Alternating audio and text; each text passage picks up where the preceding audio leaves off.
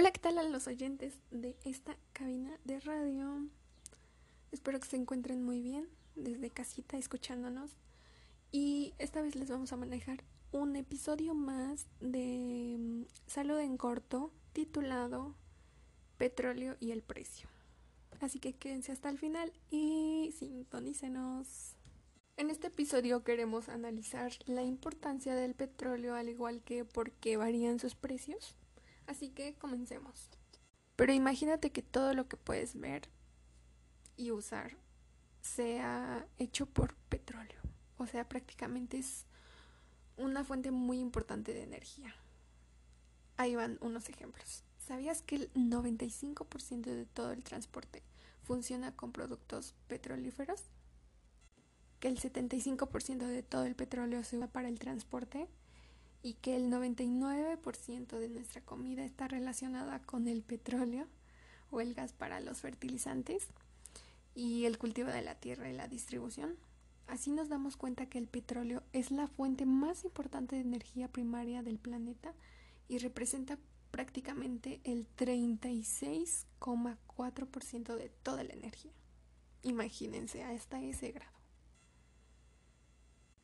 Y fíjense, estos son los factores por los cuales eh, el precio de la gasolina y el petróleo varía demasiado. El primero pues es el precio de referencia, es decir que mm, los combustibles eh, se influencian por precios internacionales del petróleo. Entonces el petróleo se cotiza en dólares, hablando internacionalmente, por lo que pues el precio de la gasolina también es mm, sensible al tipo de cambio de dólar a peso. El otro punto son los impuestos que el consumidor final, el cual va a comprar esto, paga dos impuestos en México por la gasolina, que es el IEPS e IVA. Eh, dependiendo del precio de la gasolina, el gobierno pues disminuye el IEPS. Es decir, que pues absorbe gran parte de este impuesto ya que pues México es productor y exportador de petróleo. Así también existen otros factores muy importantes, ya que México es productor y exportador de petróleo, pues los cambios del precio son variables. Otro punto importante es la reforma energética, la liberación del precio de la gasolina.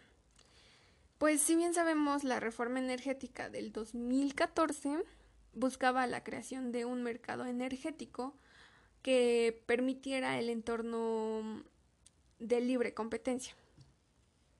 Esto traería pues mejores condiciones en cuanto al precio, la calidad y la transparencia para los consumidores.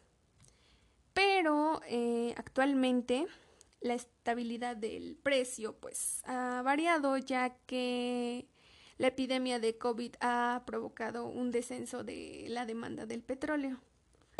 Y al haber poca oferta de, de compradores, eh, los precios bajan porque no hay compradores suficientes para la producción existente. Los datos marcan que en 2004 México produjo 3.4 millones de barriles de petróleo en promedio al día. Y en 2018 es impactante de verdad. La producción se contrajo a 1.8 millones de barriles diarios, es decir, que la extracción de crudo se redujo a la mitad. En 2018 alcanzó el nivel más bajo de producción en los últimos 38 años y en 2019 la tendencia continúa a la baja. Imagínense. Y ahí va el problema, porque México claramente necesita incrementar su producción del petróleo, pero no es una tarea fácil, ya que eh, Pemex no tiene la suficiente experiencia en perforación de pozos, porque se necesita al menos la profundidad de 500 metros y Pemex solo ha tenido experiencia en 100 metros, imagínense. Es impactante, de verdad me impacta demasiado que solo 100 metros hayan podido perforar. Además, si recuerdan nuestro podcast anterior, en el episodio 4, si no mal recuerdo, eh, hablamos sobre el riesgo de la extracción, la exploración y la perforación de un pozo petrolero. Si bien dijimos en la perforación es de alto riesgo ya que podemos encontrar ciertas cantidades muy buenas o simplemente no encontrar nada. Pero ustedes se podrían imaginar que explotar un pozo profundo tiene un costo de hasta 15 mil millones de dólares, una cantidad muy costosa. Y saben lo que necesita Pemex es que se asocie con empresas privadas nacionales o extranjeras. El caso es que, imagínense, yo les voy a dar un ejemplo que en China contrató una empresa francesa, una estadounidense y una rusa para construir reactores nucleares.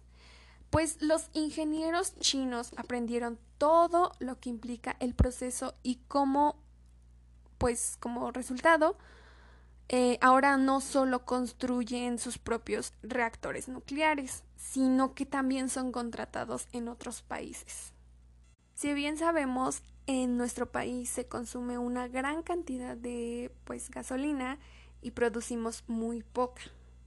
Además, las refinerías actuales se especializan en el petróleo mm, pues cada vez más ligero, mientras que nuestra producción aquí en México el petróleo es aún más pesado. Y ya para concluir, mi opinión personal es que México debe ser más estratégico en sus recursos económicos. La verdad es que si queremos aumentar nuestra producción petrolera hay que ponernos las pilas lo más pronto posible. Para mí sería que en vez de invertir en la refinación, eh, ya que sabemos que se pierde demasiado, deberíamos de invertir en la exploración y poder correr el riesgo de la perforación y extracción de los pozos petroleros con empresas privadas que tienen mayor experiencia. Y así finalizamos este episodio una vez más. Y si quieren sintonizarnos, síganos a través de Spotify, el cual es Salud en Corto. Y nos vemos hasta la próxima. Cuídense demasiado.